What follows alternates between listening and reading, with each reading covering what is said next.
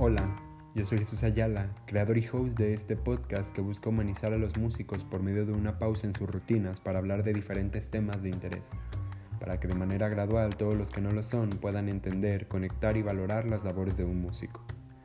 Gran pausa significa en la música un tiempo marcado e indefinido para canalizar emociones dentro de una hora. Comenzamos. Hola, ¿qué tal a todos? Bienvenidos a este nuevo episodio. Hoy estoy con Daniel Romero Ramírez y Blanca López Guerrero.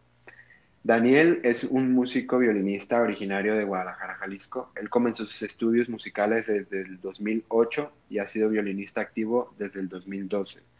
Ha tomado clases magistrales con los músicos Claude Richard, Erika Dobosievic, Álvaro Lares, Arturo Romero, Hugo Uribe, Hugo Uribe Jauregui, lo siento, Adolfo Alejo y Víctor Furnel. Fue miembro de la Orquesta de Cámara de la Universidad Autónoma de Guadalajara desde febrero del 2012 hasta el 2015. Además ha participado en eventos como Su Majestad la Zarzuela bajo la batuta de Plácido Domingo, en el Festival Internacional de Cultura Maya, en el Encuentro Universitario de las Artes, el Festival de la Canción de la UAG en tres años consecutivos, en el Festa Jalisco, en el Festival de Cultura de Zacatecas, en el Festival de Cultura de Mayo en Guadalajara y el Formandi Festival en 2018 y 2019. Actualmente es estudiante de la carrera de licenciatura con orientación ejecutante en la Universidad de Guadalajara.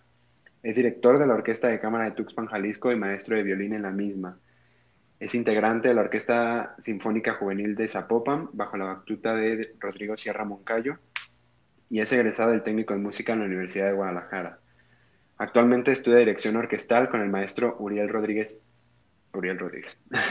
Blanca López Guerrero se desempeña como instructora de violín de niños de 4 a 18 años de edad y fue maestra del programa ECOS Música para el Desarrollo en Tuxpan, Jalisco. Colaboró en encuentros de orquesta realizados por el programa y fue integrante de la Orquesta Sinfónica Juvenil José Rolón y Orquesta Sinfónica José Pablo Moncayo. Fue miembro del staff 2019, eh, fungiendo como coordinadora general del Formandi Festival, realizado aquí en Guadalajara. Y actualmente es coordinadora general de la Orquesta de Cámara de Tuxpan, Jalisco y maestra de violín y viola. Participó en la Orquesta de Cámara formada por la Escuela New York Orchestra y es maestra certificada en Filosofía Suzuki, Lectura Musical y Libro 1 Violín del método Suzuki. Tomó clases de violín con el maestro Hugo Uribe Jauregui y José Luis Parra y Río Sánchez. Muchachos, qué buen currículum tienen, ¿cómo están? Muy bien. Muy bien, gracias. Muy bien, gracias. Oiga, pues me, gustaría comenzar hablando sobre su crecimiento musical. Eh, ¿Dónde comenzaron a estudiar? ¿Cómo fue su crecimiento? Me gustaría que me contaran un poquito más a fondo los inicios, no tanto ya profesionalmente, sino los inicios. Bueno, pues este, en mi caso, yo inicié ya grande a estudiar el violín y bueno, fue como desde la preparatoria, a los 17 años, cuando empecé a, tocar, empecé a tomar unas clases en los talleres de hecho de CUSEA de la Universidad de Guadalajara, invitado por, pues, por amigos hacia allá hacia el taller y fue ahí donde me empezó a gustar muchísimo la música. Bueno, ya desde la secundaria me llamaba la atención, pero tocaba flauta, eh, pues la flauta que te enseñan de la secundaria, y violín, te digo, me empezó a llamar en, la preparatoria y fue donde empecé a encaminarme a practicar violín. Ya después, con el tiempo, pues me invitaron a formar parte de la orquesta de la Universidad Autónoma de Guadalajara y ahí fue donde pues comencé a un poquito más en forma, eh, pues como materias como solfeo, práctica orquestal, eh, clases de violín, y bueno, pues todo eso mm, pues de manera gratuita. Ya después eh, empecé a estudiar lo que es el técnico y todo lo que acabas de mencionar, ¿no? Sí, bueno, en mi caso, em, empecé a los seis años. Empecé en la escuela de música que antes pues, este, existía ahí en Tuxpan. Ahorita no estoy segura si, si continúen. Y em, pues bueno, eh, ahí comencé, empecé a experimentar lo que fueron los encuentros, porque hacían muchos encuentros. eh, regionales y nacionales, pero en forma empecé hasta los 15 años. Em, que bueno, yo me imagino que más adelante aquí en la entrevista eh, les iré platicando también porque una parte de, que exista este, este proyecto de la orquesta en Tuxpan tiene que ver mucho con, con lo que yo viví en ese transcurso de, como comentas tú, de formación, eh, cómo inicié y cómo nos inspiramos para crear esto. mi siguiente pregunta era eh, que sintieron, que si sintieron que algo les hacía falta o les hizo falta en su momento, eh, pues en su educación musical.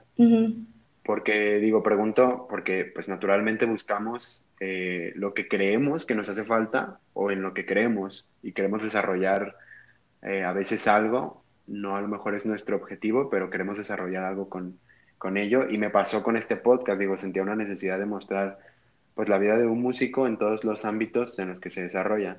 Entonces, mm. ¿ustedes sintieron que algo les hizo falta? Em, sí, claro que sí. Este, como te comenté, inicié a los seis años en la escuela de música. Eh, bueno, mi familia no, no son músicos. Em, mi papá me llevó a clases y, y bueno, me pasó algo muy curioso. Este, no sé si pasa en todos lados, pero yo lo viví, eh, que los maestros me decían que yo no podía, incluso en un recital que tuvimos, eh, una maestra le dijo a mi papá, ¿sabes qué? Este, ella no tiene talento y no, no va a poder hacer mucho, o sea, lo, lo dijo enfrente de mí, y recuerdo que mi papá eh, me dijo que no escuchara esas cosas, que pues que no, eso no dependía pues del talento, sino de la constancia y así.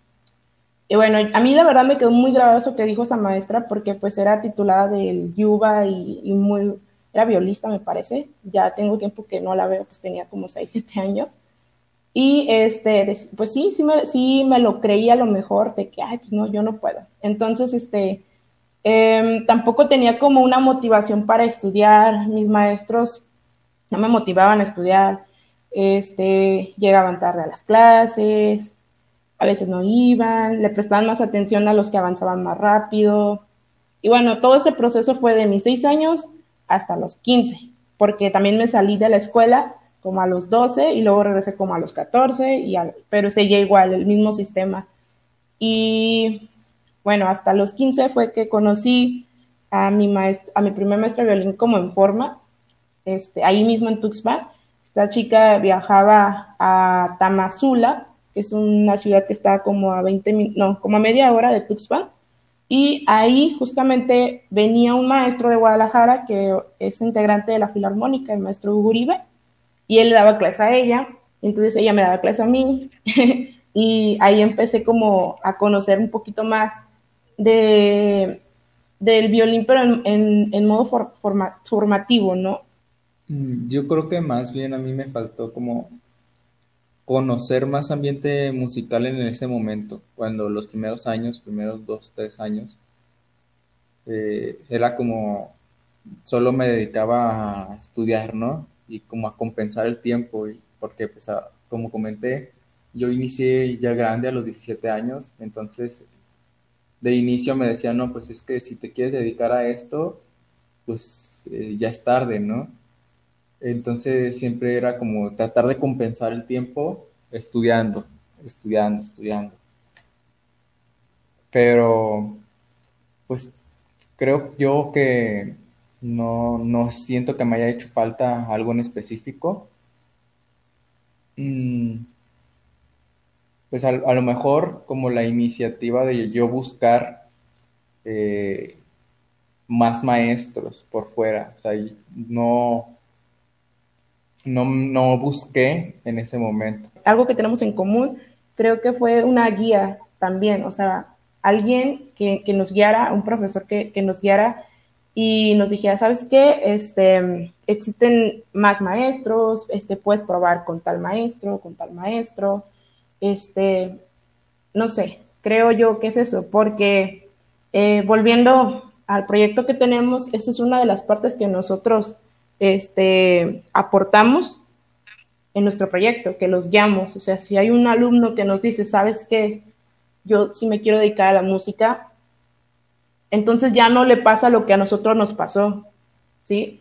O sea, inmediatamente lo guiamos y le decimos, mira, eh, ve con este maestro, em, eh, hay que estudiar así, este, busca estas universidades, no sé si, si me doy a entender, en que creo que no nomás a nosotros nos pasa, creo que a muchos este, colegas, eh, compañeros, estudiantes de música, eh, les pasa lo mismo, o les pasó o pasaron por eso. Pues eh, muchísimos sufrimos de esta desmotivación, a lo mejor de algún maestro, o incluso de mismos compañeros que a lo mejor ya tocaban más. Hay casos para todos, ¿no? Claro. Pero creo que es digo, poco a poco han surgido orquestas un poco más eh, independientes y eh, van de la mano siempre con una idea que vienen formando desde hace años. Eh, entonces, justamente quería preguntarles cuál es la idea principal del proyecto, qué es lo que quieren ustedes lograr como proyecto.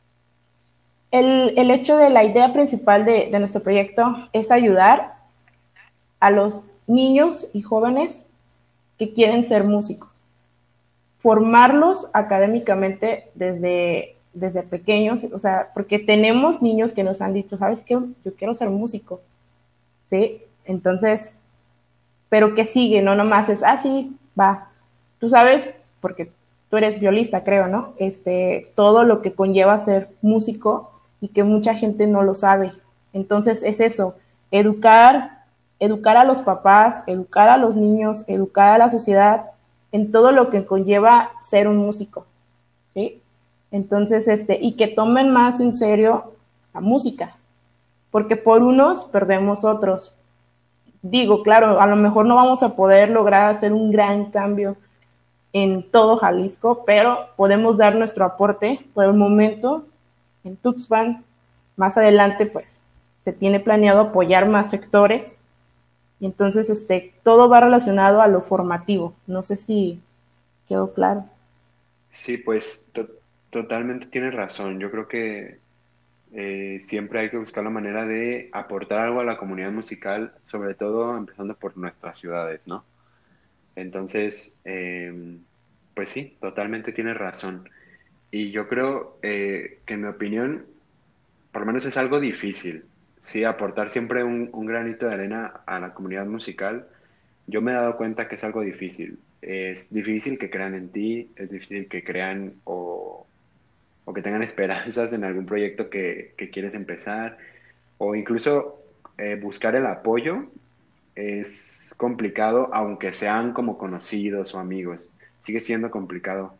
Es lo que yo he vivido y he visto. Entonces, eh, yo he visto que en videos suyos y publicaciones de su Instagram, eh, he visto a varios compañeros de la escuela de música, a varios compañeros de licenciatura. Entonces, ¿cómo se acercaron a ellos? ¿Qué tan difícil es hacer que, crean en ustedes? Eh, pues creo que no, no es tan difícil, bueno, en mi caso, porque son compañeros que, que yo veo muy seguido, que yo frecuento. Pues nada, les, les, contamos del proyecto desde que los invitamos, les decimos que pues, es un proyecto formativo, que es pues en sí para ayudar a los alumnos, a, en el caso de los solistas invitados, pues es para, también parte de su formación el que toquen este, acompañando un solista, que aprendan a tocar juntos. Y bueno, eh, creo que todos los que han, han ido a tocar allá como solistas están de acuerdo con las ideas y con ayudar a hacer un aporte eh, pues musical al respecto. Y bueno, también eh, pues les comentamos que también es para pues para darles una oportunidad de también tocar como solistas. No sé, hay, pues hay muchos lugares donde tocar, ¿no? Pero no es muy común que te inviten a ti como alumno a tocar en una orquesta es más complicado. Por ejemplo, yo lo he vivido y he visto que muchos compañeros dicen, sí, por supuesto, o sea, yo estoy emocionado de, ir a tocar, pues a eso, a eso vamos, ¿no? y pues eso, les, les, les, gusta ayudar. Sí, este, y además em, es recíproco, ¿sí? Porque aparte de que no nomás abarcamos eh, nuestra, ese punto que ahorita es Tuxpan, sino que también estamos abarcando eh, a los estudiantes de Guadalajara.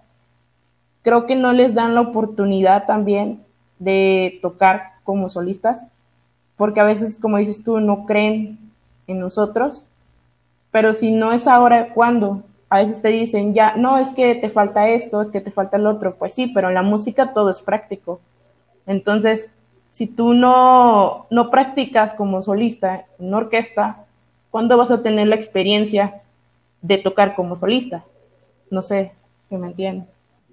Es, es, una idea, fíjate, me emociona mucho porque es una idea que yo tengo completamente.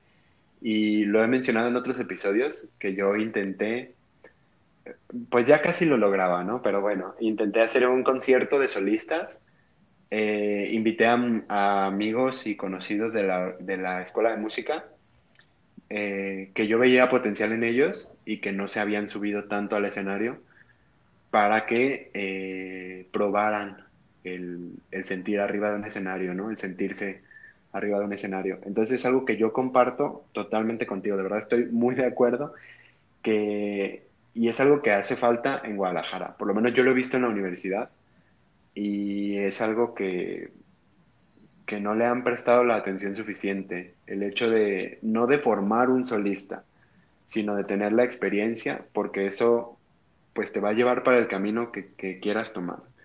Eh, entonces sí, totalmente estoy de acuerdo y, y, qué bueno que, que, que busquen esa parte formativa en ese sentido de probar y de intentar hacer las cosas. Entonces, eh, muy bien, con esto que me dicen, pues creo que ya quedó un poco más claro eh, hacia dónde camina el proyecto y qué es lo que quieren lograr, pero una duda que tengo es, eh, ¿tienen maestros que residen ahí en Tuxpan? ¿O todos los maestros son de aquí de Guadalajara? ¿O se están moviendo? ¿O cómo funciona? Bueno, ahorita supongo que no se debe de poder por por lo que sucede con la pandemia, pero eh, cuando son presenciales las, las clases, ¿cómo es que funcionan los maestros? Bien, pues cuando son presenciales, mm, bueno, los maestros, sí hay maestros que son residentes de Tuxpan, eh, pero también, por ejemplo, yo me estoy trasladando cada fin de semana hacia allá.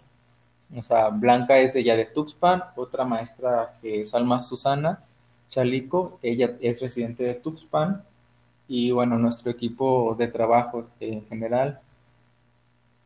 Sí, este, cuando iniciamos el proyecto, em, bueno, yo soy originaria de Tuxpan, eh, entonces yo de ley viajaba cada semana a mi pueblo, ¿verdad?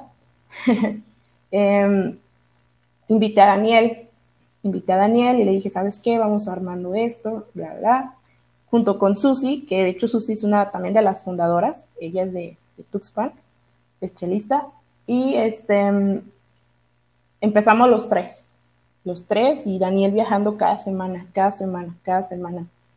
Era, eh, en serio, es muy pesado, ¿sabes?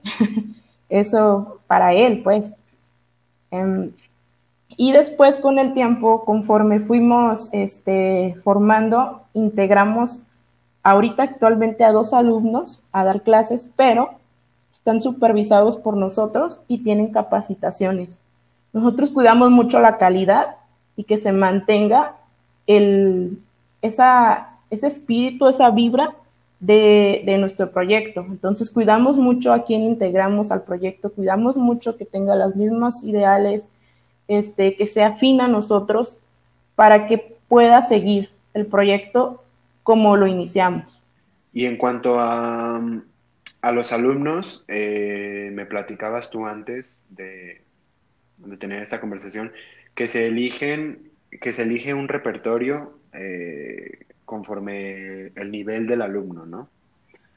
Entonces, eh, ¿cómo hacen esto? Digo, porque a mí me sorprendió cuando me lo dijiste, y no de una mala manera, sino porque creo que aquí hay dos cosas muy importantes. La primera es el crecimiento individual y la segunda el crecimiento grupal. Entonces, para que exista un crecimiento grupal, pues yo creo que hay que tener desarrollado lo individual. Y es curioso porque a, mí lo que me ha tocado vivir, eh, el nivel se mantiene por mucho tiempo. O sea, sea básico o sea ya algo más avanzado, se queda ahí estancado y no avanza. Entonces, después de, de varios meses, pues yo he visto que cansa a los niños o a los muchachos que pues ya están listos para el siguiente paso. Entonces, ¿cómo hacen esto eh, de elegir el repertorio? ¿Tienen como varias grupitos de cámara con los diferentes niveles o tienen una orquesta donde están todos o los van integrando de a poco? ¿Cómo, cómo hacen esto? Bien, pues eh, sí, como mencionaste, eh, son se van integrando de a poco al principio cuando van iniciando y sí hay varios niveles. Tenemos ahorita el nivel intermedio, la orquesta intermedia, la orquesta avanzada y estamos abriendo, eh, estamos por abrir un nivel básico para que ya se, vayan integrando desde más temprana edad o desde más temprana experiencia más bien. Entonces, eh, pues sí, estamos viendo que el nivel sea adecuado a lo que van a tocar en las piezas y que también sea como algo que les motive, que no sea simplemente nada más por el nivel, sino que también al, niño que va a tocar le llame la atención tocar ese material y que también tiene que ser de acuerdo con lo que están viendo en sus clases. Se ven todos esos aspectos para, escoger el material. Eh, qué es lo que está viendo, qué están resolviendo. No, no es nada más porque el director quiera poner un material y ya, este, vamos, denle, no. Se ve que, se, que sea beneficioso para el alumno el que estén viendo cierto material. Por ejemplo, eh, técnicamente, ¿no? Si están viendo, eh, no sé, cómo colocar eh, los primeros tres dedos en el violín, bueno, pues el material tiene que ser de acuerdo a cómo colocar esos primeros tres dedos en el violín, ¿no? No le, no le voy a poner, no sé, cuarto dedo, porque todavía, pues no es lo que está viendo. Y no lo vamos a forzar tampoco. Sí, porque si lo forza, este, pues va a descuidar, ¿no? Se pasa mucho eso en las orquestas, de que, bueno, pues voy a atacar el material, entonces me forzo y ya pierden la parte técnica, que creo es muy importante. Y bueno, también viene de la mano con la lectura, o sea, todo. Si están en cierto nivel de solfeo, tienen que ver eso también en la práctica instrumental, ya sea en su clase o en la práctica orquestal. Si están viendo eh, la parte técnica, en qué nivel van y de acuerdo a cómo van avanzando, pues se les va haciendo una, pequeña audición para ver cómo ha mejorado sus resultados cada alumno y en qué nivel puede estar. Sí se les va este, poniendo un poquito más exigente el material, siempre. Siempre, porque pues no, no somos personas que vamos a estar siempre en el mismo nivel, ¿no? Este, luego, a mí me llegó a pasar, creo, que luego decían, ah, pues está tal persona, ¿y cómo toca? Pues así, ¿no? Y pasa un año después, ¿y cómo toca? Y se quedan con la misma impresión. Pues claro que no, o sea, un año después ya va a haber visto, va a haber conocido, va a haber practicado y no va a tocar igual. Sí, sí, cada cierto tiempo pues estamos haciendo audiciones para ver cómo, cómo avanzan y pues siempre avanzan los muchachos, no se quedan estancados gracias a eso, siempre hay una motivación por tocar. Sí, y este, agregando un poco más ese punto, este, como comentó Daniel, hacemos audiciones desde los pequeñitos hasta los grandes. Todos viven esa parte de, de sentir una audición. Este, se les piden pasajes como si estuvieran en una orquesta profesional, porque pues si no es ahora, ¿cuándo? Insisto, como te comentaba antes. Entonces, este, conforme van, eso, bueno, más bien, eso es un motivante y ellos, eh, por querer en la avanzada, le echan más ganas y le echan más ganas, porque ven que la avanzada pues tiene más conciertos, tiene seminarios, tiene conciertos con solistas, tiene masterclass, tiene campamentos, o sea, goza de más cosas, ¿no? a diferencia de lo que es la intermedia, y bueno, próximamente estaremos abriendo la, básica también. Entonces, este, sí, y, y tenemos una, un equipo en donde el director, en este caso Daniel, los maestros de violín, que también él es maestro de violín, yo soy maestra de violín, Susi es maestra de violín, nos juntamos, hablamos cómo va técnicamente cada alumno, qué están viendo, se supone que debemos ir a la par conforme a la técnica, porque nosotros hacemos reuniones para hablar de eso, somos muy abiertos en esa parte también.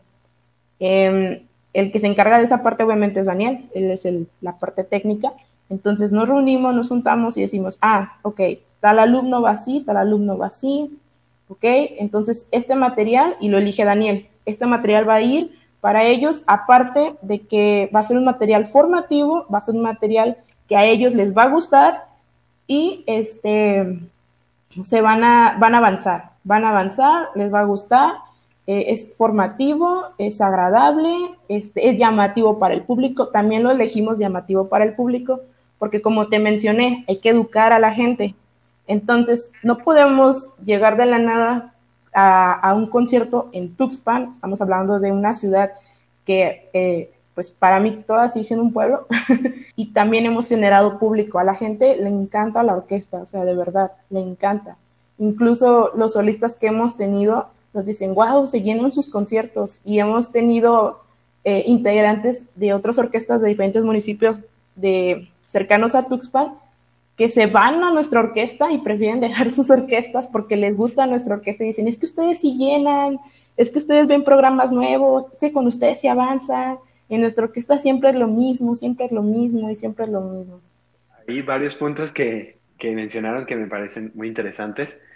A ver, primero, eh, ¿tienen alumnos de todas las edades? O sea, ¿no hay límite de edad en lo que manejan? No, no hay límite de edad. Desde los tres años en, a, en adelante. ¿El más chico tiene tres años o, hay, o es más grande? tiene tres años. ¿Y el más grande cuántos años tiene?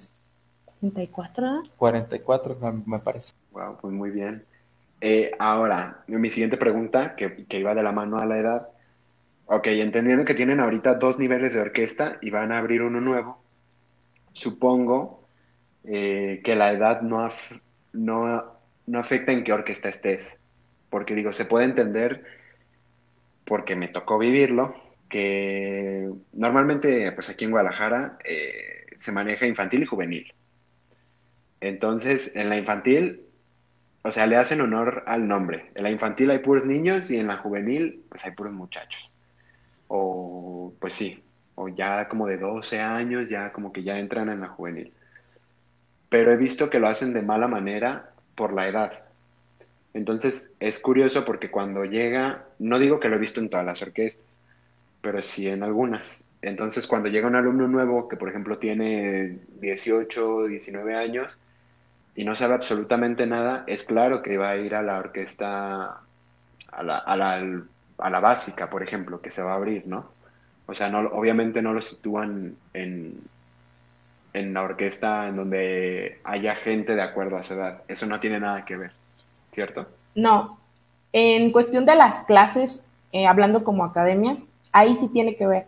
Tratamos este, de que, por ejemplo, llega un alumno de 18 años, luego un alumno de 16 y luego un alumno de 19. Todos eh, principiantes. Entonces se arma un grupo con ellos porque en las clases sí tratamos de que sean acorde a la edad, ¿sí? Hablando de la parte de las clases. Una vez siendo la orquesta, ahí sí, o sea, sí, claro, o sea, es principiante, se va a la orquesta básica. Eh, lo de las, las, clases individuales sí lo entiendo por la cuestión pedagógica. Así es. No es lo mismo enseñar, a enseñar a un niño pequeñito a enseñar pues ya a un muchacho.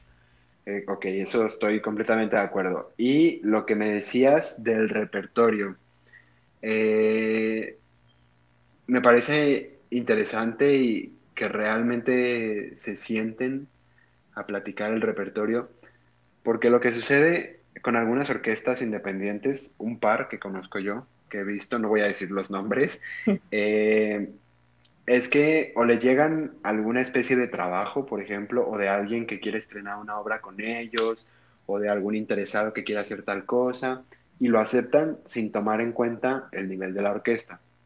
Después está esta cuestión que, dijo Daniel de que el director eh, elige el repertorio con base a sus intereses totalmente. Y muchas veces sabemos que, que también en la música clásica hay temporadas para tocar ciertas obras. Que en Navidad se toca el cascanueces, que si no sé qué se toca tal, así. Siempre hay como obras de cajón, eh, entre comillas, ¿no? Que se tocan en, ciertas temporadas. Entonces, pues muchas de las orquestas eh, aprovechan eso para, para hacer un concierto, que está bien, no tiene nada de malo. Pero el problema está en, en, que los alumnos no tengan el nivel para tocar esas obras. Entonces, me parece muy buena idea lo que dices de, sentarse, escoger un repertorio eh, y de ir integrando poco a poco, viendo las capacidades de cada alumno, sin nada más decir, ah, llevas tanto tiempo tocando, pues ya te toca ir a la orquesta intermedia. Ah, llevas tanto tiempo, pues ya te toca ir a la, eh, no sé, a la, o si acabas de empezar, perdón, eh, con dos meses, ya te toca ir a la intermedia, pues no. Entonces, creo que es una muy buena idea y creo que lo están haciendo bastante bien. Y eh, mencionaste por último lo de las masterclass y los seminarios. Esto se hace, una pregunta que me acaba de surgir, ¿se hace para todos los alumnos o para cierta cantidad o también se hacen audiciones o cómo manejan esto de los seminarios y masterclass? Ok, eso te la voy a responder yo, este, porque soy la que organizo los seminarios. Em, se hace eh, nada más para los de la orquesta avanzada. Em, porque de hecho ese es el punto de la avanzada, ¿no? Tener más, este, ¿cómo te explico? más este, oportunidades este, para que los que están en la básica y en la intermedia digan, oh, yo quiero estar ahí, ¿me entiendes? Yo quiero estar ahí, yo quiero tomar clases con tal maestro, yo quiero tocar acá, este, etc. Entonces, em, se hace con la avanzada, obviamente, nada más con la avanzada, porque, porque también quien va a aprovechar más va a ser la avanzada, ¿sí? Por el nivel. Entonces, este, sí, es específicamente con ellos. Lo que mencionaste de eh, mencionaste algo como de campamento, que lo dijiste. O sea, entiendo que puede ser un campamento extra a ustedes, pero digo, ¿ustedes han organizado alguna especie de, campamento o algo para los niños pequeños? Sí. Sí, en, en, verano, este, bueno, ahorita pues, por la pandemia no creo, pero normalmente en verano organizamos un curso, este, bueno, campamento para los niños eh, que están en la básica y en la bueno, perdón, no tenemos ahorita básica, ya estoy creando la básica, está por crearse, en la intermedia, perdón, en la intermedia, sí, ellos han tenido sus campamentos también, porque es importante, te digo, que tengan la motivación de, de, pues, de ir a la orquesta, de tocar y de querer eh, avanzar más. Tengo entendido que no cuentan con apoyo de ninguna asociación, ni de gobierno, ni de nada, ¿verdad? No, somos independientes. ¿Cuántos alumnos manejan actualmente? ¿Cuántos alumnos tienen? Este, actualmente tenemos en la academia en 65 alumnos, me parece. Sí, 65. ¿Aquí en Guadalajara también están trabajando? Sí, queremos este, abrir aquí, ¿verdad? En Guadalajara el, pues el mismo proyecto. Estamos trabajando en eso, pero sí, este, estamos aquí también esto de los alumnos, que me dijiste lo de los grupos, me lo comentaste por fuera, pero me habías dicho que no más de cuatro alumnos. Entonces, esa es mi pregunta, ¿por qué no más de cuatro? Porque, mm, bueno, nosotros decidimos que no más de cuatro. Entre más alumnos, pues menos atención obtiene el alumno, ¿verdad? Entonces, no nada más le damos la clase general, sino que también estamos viendo, por ejemplo, le dices cómo, cómo dar el arco, ¿no? Y no es como que nada más se lo digas y ya, bueno, hazlo. No, este, tenemos que estar vigilando a cada uno de esos alumnos. Si fueran más de cuatro, pues te vas a tardar más tiempo. Y bueno, la atención no va a ser igual. Sí, nosotros trabajamos en cuestión de la academia, como te dije, em, en las clases. Los las clases que son grupales, porque tenemos dos, dos paquetes, uno que es grupal, otro que es individual. Los alumnos que son grupales este, no pueden ser más de cuatro, a veces aceptamos uno más, cinco, porque de verdad son nuestros papás. Nos dicen los papás, ay, por favor, acéptenlo, es que y quiero que prenda y etc. Bueno, ok, pero es una excepción, de verdad evitamos hacerlo, este, también por la parte de la pedagogía, es otra parte que nosotros también nos reunimos también para hablar de la parte pedagógica. Hacemos una reunión como equipo de trabajo y, ah, ok, eh, esto, esto funciona, esto no funciona, esto así, ajá, etc., ¿no?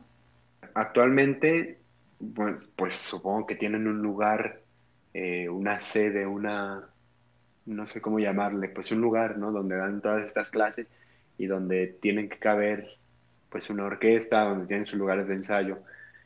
¿Qué tan difícil fue arrancar con estas cosas materiales? Porque, bueno, no sé si ustedes, eh, siempre una orquesta independiente va a estar en crecimiento constante, siempre, siempre, siempre. Entonces, pues después implementan, pues obviamente primero, no sé, sillas y pizarrones, y ya después atriles, y ya después tal, y después... Entonces, eh, ¿cómo fue todo este proceso? ¿Fue algo difícil o, ¿O ya tenían algún lugar o algo así? Pues sí, fue un poco difícil porque de hecho este, el espacio todavía no lo tenemos eh, y todavía pues tenemos que buscarlo. Lo que hicimos al principio fue pedir apoyo del espacio de Casa de Cultura de Tuxpan, Jalisco, y pues presentamos el proyecto, platicamos con la directora de Cultura y pues sí, nos, nos dijo que, estaba bien, nos daba, nos daban permiso de dar las clases en Casa de Cultura y bueno, otra de las, ¿cómo se puede decir? Como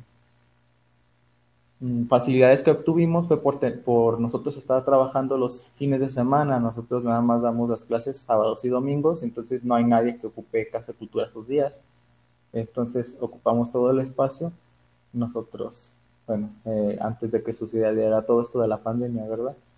Hace rato comentabas de que luego hay este, orquestas a las que, que invitan ¿no? a tocar ciertos materiales como estrenos de obras. Eh, me quedé así como con la espinita.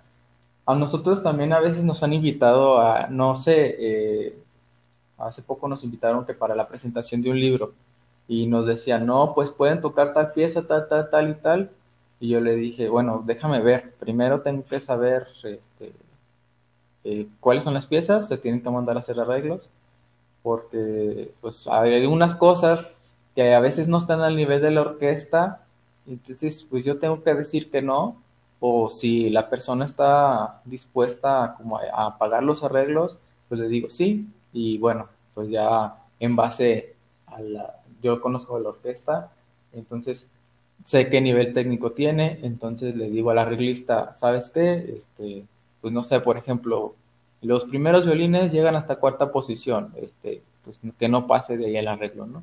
O pues un ejemplo. Y bueno, pues eh, a veces tenemos que rechazar este tipo de eventos porque no van de acuerdo a pues a la visión formativa de la orquesta. Para la gente que nos escucha, yo creo que totalmente, primero es calidad en vez de cantidad. Entonces, el hecho de que tengas muchos conciertos mm, no significa que sea una orquesta poderosa. Hablando de una orquesta independiente, porque obviamente hay orquestas profesionales que tienen muchísimos conciertos, pero estamos hablando de una orquesta profesional. Pero en este caso, eh, creo que sí, es que bueno que tomen muy a consideración esa parte y que, que acepten lo que, lo que se puede lograr con la orquesta y lo que no se puede lograr. También hay que ser siempre, pues como realistas, reales, eh, en decir, bueno, mi orquesta está en tal nivel y no voy a forzarla para que haga algo que, a lo mejor le va a costar pues algo más de tiempo. Y eso es, eh, es algo que no se tiene que confundir. El forzar las cosas y el, el nivel de exigencia es totalmente distinto el forzar algo va a hacer que las cosas perjudiquen y el tener exigencia es una especie de motivación y de, trabajo constante. No es lo mismo porque muchos confunden el forzar algo con exigencia. Entonces eso después echa a perder al alumno, ¿no? fíjate que este, hace poquito tocamos el concierto para dos violonchelos en sol menor eh, con dos chelistas de, Colima este, y lo tocamos en, en Guzmán. Este, ahí un chavo, este, no voy a decir nombres, este, se acerca a Daniel y le dice, oye, quiero que, que tu orquesta me acompañe este, con creo. Y bueno, hasta ahorita no le hemos respondido, no nos ha dicho nada.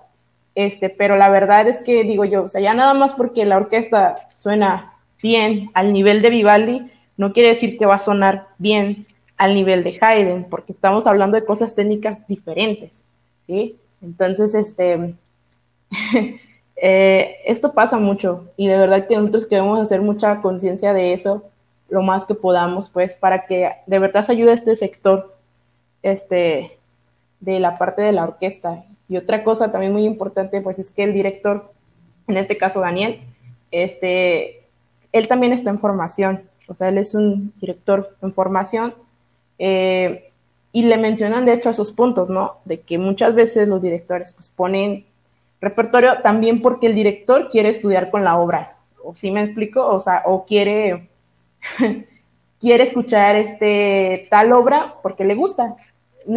Que ahí que se hagan bola los violines, los chelos, como sea, pero yo como director quiero tocar eso, este, porque me gusta, este, y etc., ¿no?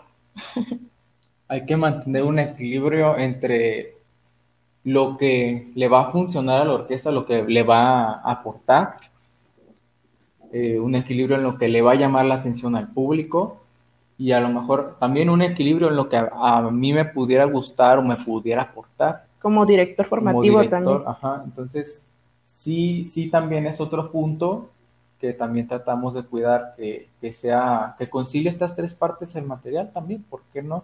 Eh, ha habido bastantes vicios, yo creo que aquí en Guadalajara, lo que me ha tocado ver. No estoy diciendo que todas las orquestas son malas, ni que, no, no, no. ni que ninguna está haciendo las cosas bien. Digo que quede eso, pues claro, para, para todos los que nos escuchan, pero, pero digo, sí, sí sucede mucho, pues es un vicio que, que está en Guadalajara y, yo creo que en muchas partes sucede, no nada más en Guadalajara. Pero bueno, es, es bueno que, que se empiece a trabajar por algo eh, y hacer algo por la comunidad y demostrar que, que las cosas pueden cambiar. Eh, poco a poco, como dijiste, sabemos que no vamos a hacer un gran cambio, pero lo poquito que podamos aportar, pues eso ya es bastante. Entonces, eh, para cerrar, ¿qué mensaje les gustaría dejar para todos sus alumnos? Y para los que no son sus alumnos también. Este, esta cuestión de empezar a hacer un proyecto independiente, pues como ya dije, siempre pues es difícil pero en ambas cuestiones, en lo musical y en lo que no es musical, ¿qué mensaje les gustaría dejar? Mm, bueno, en lo no musical, para mis alumnos y para los demás. Ok, bueno, yo siempre les digo a los alumnos y a mis amigos también, entonces creo que es en general, este, si te gusta algo, em, hazlo, ¿no? Pero si te gusta, entonces no va a ser algo que sea difícil, ni se te va a complicar, ni, ni siquiera lo vas a sentir como un trabajo o como una obligación, porque te gusta, porque amas y te apasiona lo que haces. Entonces siempre les digo, si te apasiona va a salir, no es un trabajo, no es este, una obligación, hazlo. Em, entonces igual le digo a, mis alumnos, este, tienen que, hacerlo con amor, porque mucha de la, de, creo que de las bases de nuestro proyecto es eso, la amistad que hacemos como equipo, junto con Susi, te digo que fuimos los tres los que iniciamos, eh, el amor que existe y la pasión por enseñar y que los alumnos avancen y no pasen por lo mismo. En la parte musical, mm, creo que a muchos nos pasa, eh, por ejemplo, en mi caso, que yo ya empecé tarde o grande, como dicen muchos maestros. Creo que no, uno no se tiene que identificar con los demás compañeros, ¿no? Porque dice, no, mira, él tiene un año más que tú y está tocando el doble, ¿no? O él tiene tres años más y está tocando el doble, o sea, de edad me refiero, ¿no? Sí, pero pues, ¿cómo sabes el proceso que llevó esa persona. O sea, uno a veces se identifica, no, es que yo tengo que tocar como este porque esta persona, porque ya tiene un año más que yo y está tocando el doble, pero ya lo tengo que hacer ahorita, ¿no? Creo que uno debe de saber que cada persona lleva su proceso. Creo que es esto una cosa muy importante porque eh, pues no todos lo asimilamos a la primera, ¿no?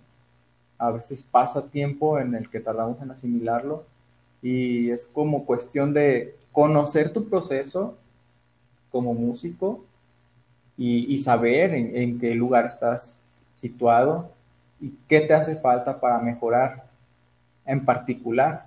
O sea, no, no identificarse con los demás como estén tocando. Y creo que es cuestión de dedicación y paciencia. Paciencia con tu propio proceso. A veces no tenemos paciencia con nuestro proceso, ¿no? queremos ya tocar rápido todo, desde que vemos el violín ya, ya quiero tocar, ¿no? Pues sí, pero lleva un proceso, es importante saberlo. Sí, eh, eso es algo que a lo mejor podemos repetir mucho, pero es totalmente cierto, o sea, no digo nosotros, digo como músicos, a veces o lo escuchamos de maestros o nosotros mismos lo decimos, eh, pero sí, cada, cada persona tiene una manera de aprendizaje distinta y el hecho de que tú seas más grande o más chico, toques menos o toques más, eso no significa que no vas a poder llegar a ser algo grande. Todo lo que quieras pues se consigue con esfuerzo y dedicación y la música es una cuestión de paciencia y muchísimo, muchísimo esfuerzo. Entonces, totalmente eh, estoy de acuerdo con, pues, con ese mensaje que les, que les quieren dar a sus alumnos y sin duda pues son ustedes unos muchachos con mucho futuro igual que su proyecto y que espero que, crezca aún más, que sea mucho más grande. Y me da mucho gusto que, fomenten la música en lugares pues que no son tan grandes como aquí Guadalajara. Eh, qué bueno que busquen expandirse y creo que para todos siempre hay una oportunidad, pues ya sea para un hobby, no estamos diciendo y no queremos formar músicos porque queramos más, muchísimos más músicos. El, el, que decida tomarlo, pues qué bueno, pero también que conozcan la música, pues debería de ser algo, mm, ¿cómo se dice? Algo de cajón, debería ser una...